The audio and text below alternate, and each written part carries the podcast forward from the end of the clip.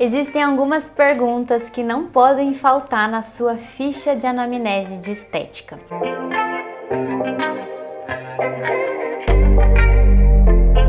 Meu nome é Paloma Moraes e eu te ajudo a alcançar uma clínica de estética de sucesso. Inclusive, eu estou disponibilizando exclusivo para clínicas de estética e esteticistas um e-book gratuito sobre como lotar e manter lotado o seu centro estético.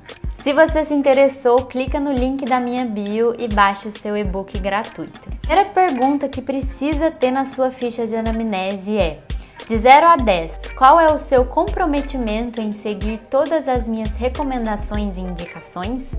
Você, como profissional da estética, precisa também dar as suas recomendações e indicações para que o resultado fique mais positivo.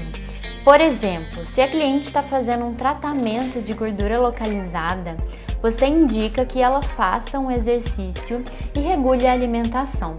Agora, se a cliente estiver fazendo um tratamento de pele, por exemplo, você pode indicar que ela faça um home care de acordo com a pele dela, o tipo de pele dela.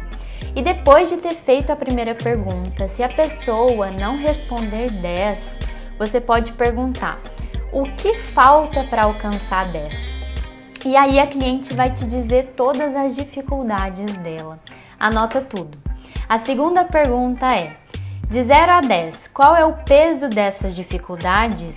Depois que você listou todas as dificuldades da sua cliente, faça a cliente enxergar o quanto aquilo representa no dia a dia dela. A importância de seguir todas as recomendações. E a pergunta número 3 é: O que você espera de mim como sua esteticista?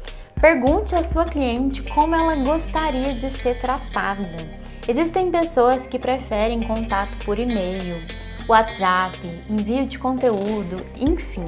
E essa pergunta você tem a oportunidade de saber o que ela quer de você. A quarta pergunta é: como você pode mudar essa situação? Por exemplo, se a cliente quer diminuir gordura localizada, é importante que ela também faça a parte dela, não só depender dos procedimentos estéticos. Então pergunte como ela pode mudar essa situação também. E use essa pergunta principalmente quando o cliente coloca a culpa em si ou nos outros por não conseguir seguir os exercícios ou alimentação ou home care, por exemplo. A quinta pergunta é: ao alcançar sua meta, até onde você ganha? Com essa pergunta, você leva a cliente a se imaginar como ela estaria ao concluir a meta. E isso é muito poderoso porque desperta na cliente o desejo. E nós, profissionais da área da estética, claro, queremos que nossos clientes tenham o melhor resultado possível.